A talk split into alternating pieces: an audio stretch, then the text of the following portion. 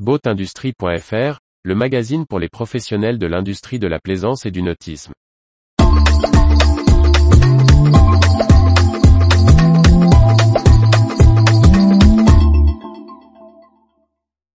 Dunkerque, plusieurs millions d'euros pour le port de plaisance.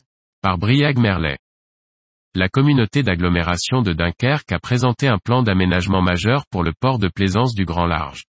Un projet inscrit dans une stratégie pour le nautisme que nous décrit son président Patrice Vergriette. Dans le cadre de ses travaux sur la transformation de sa station balnéaire, la communauté urbaine de Dunkerque a présenté son projet de marina. Le schéma directeur dessine l'évolution de la zone dite du Grand Large à l'horizon 2030 à 2032. Le port de plaisance devrait rapidement bénéficier de travaux pour revêtir sa nouvelle configuration d'ici 2027, avec notamment un agrandissement, portant le nombre d'anneaux de 250 à 450 et d'importants investissements à terre et sur le plan d'eau pour environ 7 millions d'euros sur la mandature.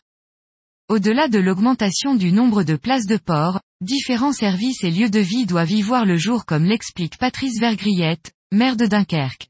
Le port du Grand Large dispose de l'accès la mer le plus facile, sans écluse. Nous voulons l'intégrer à la ville et en faire le cœur de la plaisance à Dunkerque.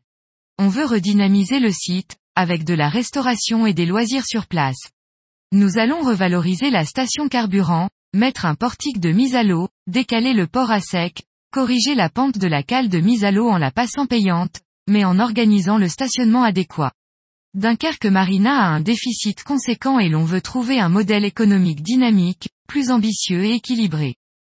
Les travaux passeront aussi par un ouvrage de protection dont les études techniques sont en train d'être affinées.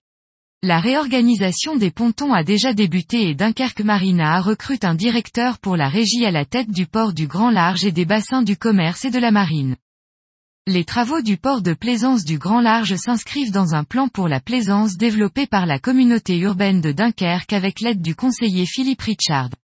Cette stratégie intègre le projet du Grand Large, mais aussi le développement sur le secteur des formes d'activité professionnelles liées au nautisme pour le stockage, l'hivernage et la réparation de bateaux, en s'appuyant sur des investisseurs privés, ainsi que la transformation des bassins du commerce et de la marine, en centre-ville.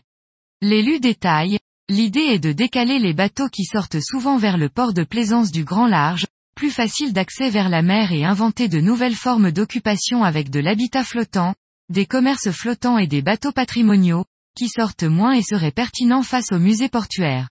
L'édile se fixe deux mandats pour avancer sur cette voie. L'information vous a plu? N'oubliez pas de laisser 5 étoiles sur votre logiciel de podcast.